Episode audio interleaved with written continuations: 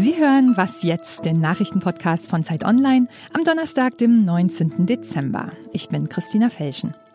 Wir sprechen heute über den Machtkampf beim Waffenhersteller Heckler und Koch und über die Lage im Flüchtlingslager auf Lesbos. Zuerst die Nachrichten. Auf diesen Moment haben viele Menschen in den USA lange gewartet. Gestern Nacht hat das Repräsentantenhaus ein Amtsenthebungsverfahren gegen Präsident Donald Trump beschlossen. Nach elfstündiger Sitzung stimmten die Abgeordneten mit klarer Mehrheit für beide Anklagepunkte in der Ukraine-Affäre, Amtsmissbrauch und Behinderung des Kongresses. Die Demokraten betonten, Trump sei eine Gefahr für die Demokratie, die nächste Wahl und die nationale Sicherheit des Landes. Die US-Regierung nannte das Verfahren beschämend und verfassungswidrig. Der Prozess soll im Januar beginnen. Eine Amtsenthebung ist aber unwahrscheinlich, da der Senat zustimmen müsste, in dem Trumps Republikaner die Mehrheit haben. In der US-Geschichte gab es bisher erst zwei Amtsenthebungsverfahren gegen Präsidenten, einmal im Jahr 1868 gegen Andrew Johnson und 1998 gegen Bill Clinton. Beide durften ihr Amt behalten. Auf dem Weihnachtsmarkt an der Berliner Gedächtniskirche werden heute Abend die Lichter ausgehen. Denn heute vor drei Jahren steuerte der islamistische Attentäter Anis Amri einen LKW in den Weihnachtsmarkt. Dabei wurden zwölf Menschen getötet und 55 verletzt. Die politische Kontroverse um die Tat dauert bis heute an. So ist inzwischen bekannt, dass die Behörden schon Monate vorher wussten, wie gefährlich Amri ist, ihn aber ignorierten. Redaktionsschluss für diesen Podcast ist 5 Uhr. Diese Episode Was jetzt wird präsentiert von Nespresso Professional. Was ist der größte Icebreaker im Büro?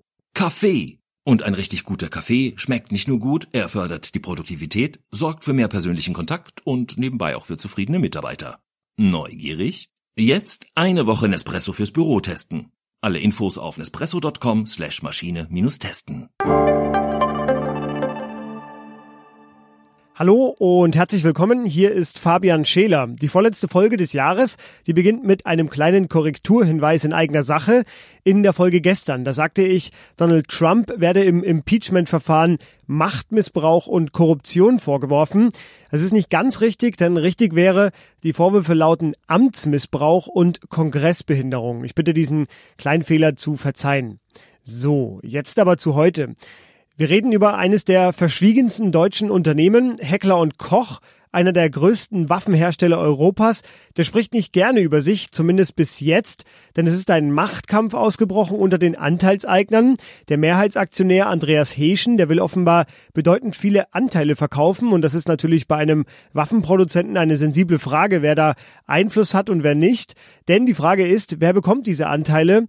Und äh, wie wird der Aufsichtsrat anschließend besetzt? Heute findet eine außerordentliche Aktionärsversammlung statt und das ist Grund genug für mich, um darüber mal zu reden und auch über diesen offen ausgetragenen Konflikt. Und das mache ich mit Hauke Friedrichs. Er ist freier Autor für die Zeit und Zeit Online.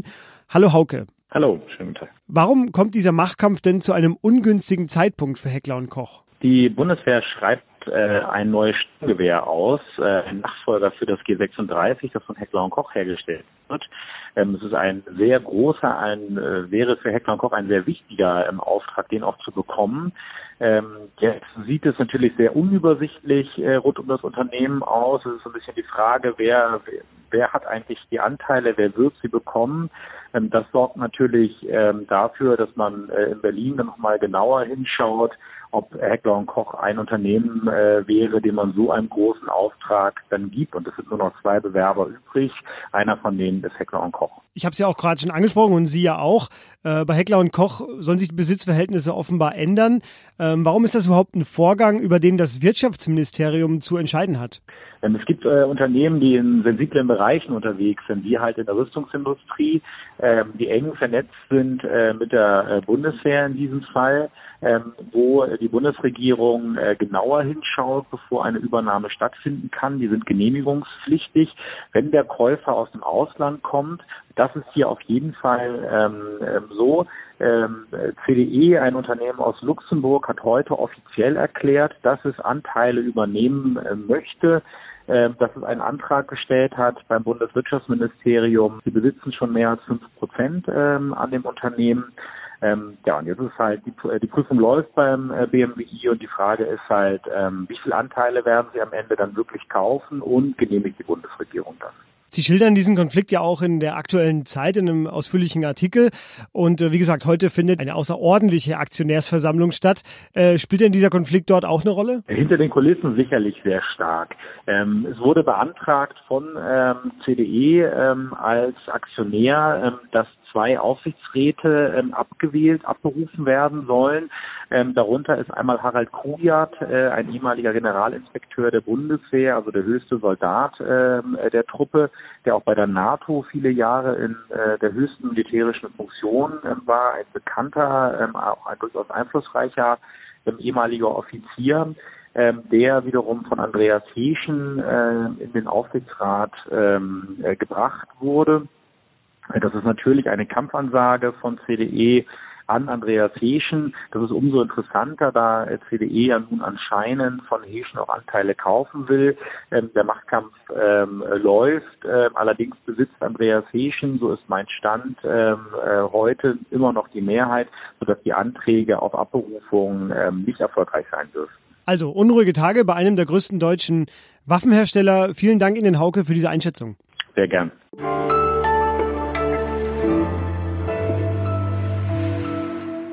Und sonst so? Weil das hier heute meine letzte offizielle Sendung in diesem Jahr ist, möchte ich mit Ihnen noch meine Lieblingssätze des Jahres teilen, zumindest die, die öffentlich gesagt worden sind. Und die stammen von Megan Rapinoe, die ist Weltfußballerin des Jahres geworden. Und sie sagte das hier nach dem WM-Sieg mit den USA. This is my charge to everyone. We have to be better. We have to love more, hate less. We gotta listen more and talk less. We got to know that this is everybody's responsibility. Every single person here. Every single person who's not here. Every single person who doesn't want to be here. Every single person who agrees and doesn't agree. It's our responsibility to make this world a better place.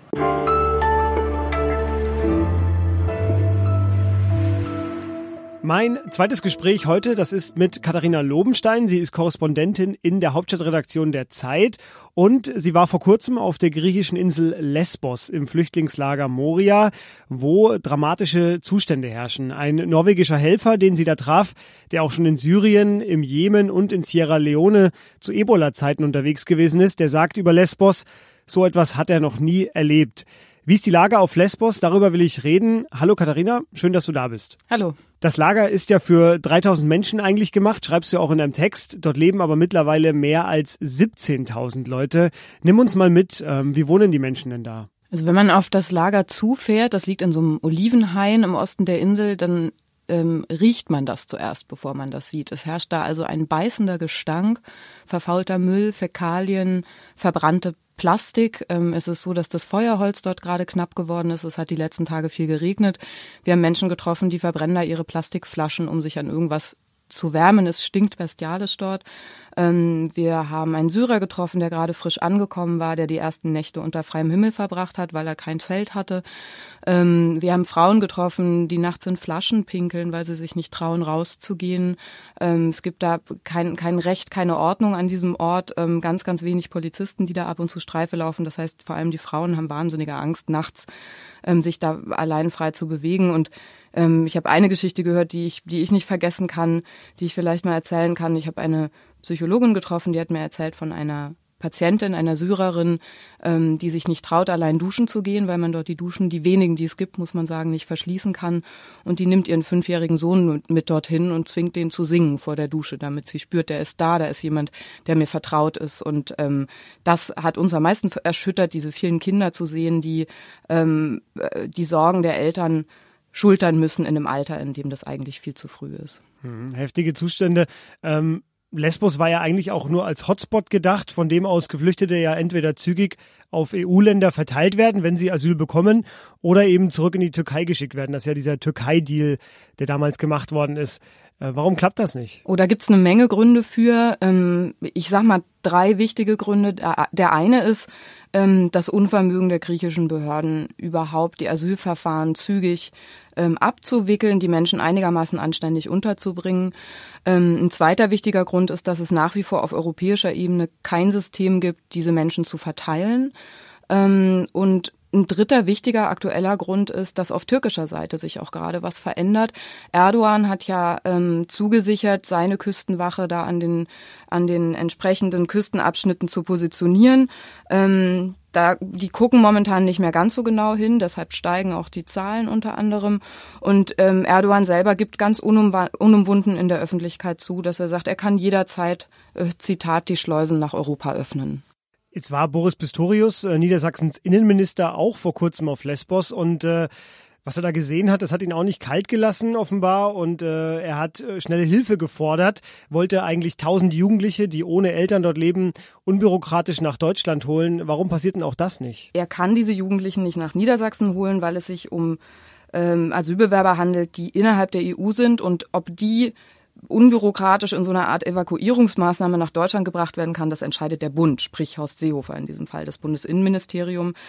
Äh, die Bundesregierung selber hält sich da aber sehr bedeckt. Die verhandelt ja gerade auf europäischer Ebene ähm, eine Reform des Asylsystems. Die drängt darauf, dass man irgendwas findet, was dieses marode Dublin-System ersetzen kann. Und der passt das vermutlich nicht so sehr in den Kram, jetzt einen Alleingang zu starten. Ähm, und äh, es ist so, es, es gibt aus dem Innenministerium, ähm, hört man, dass wohl einigen minderjährigen Migranten und Flüchtlingen dort die Familienzusammenführung erleichtert werden soll. Das muss man aber mit Vorsicht genießen. Es ist vor einigen Monaten, vor zwei Monaten eine Studie erschienen von griechischen und deutschen Asylrechtlern, die darauf hinweisen, dass Deutschland in den letzten drei Jahren die Familienzusammenführung von Kindern und Jugendlichen, die auf diesen Inseln sitzen und in Deutschland Verwandte haben, systematisch verhindert wird. Ähm, die aktuellste Schätzung der griechischen Regierung, die geht auch davon aus, dass 2020 weitere 100.000 Flüchtlinge nach Griechenland kommen. Das Thema bleibt also. Die Reportage von Katharina finden Sie in der aktuellen Zeit und äh, ich packe sie natürlich auch hier in die Show Notes. Danke dir für den Einblick in diese Recherche. Ja, vielen Dank. Und das war was jetzt für heute. Morgen folgt unser großer Jahresrückblick. Schreiben Sie uns bis dahin an wasjetzt.zeit.de für Themen oder Kritik. Ich jedenfalls wünsche Ihnen schon mal ein frohes Fest und einen guten Start ins neue Jahr. Dort hören wir dann uns auch wieder. Bis dahin, Ihr Fabian Scheler. Tschüss.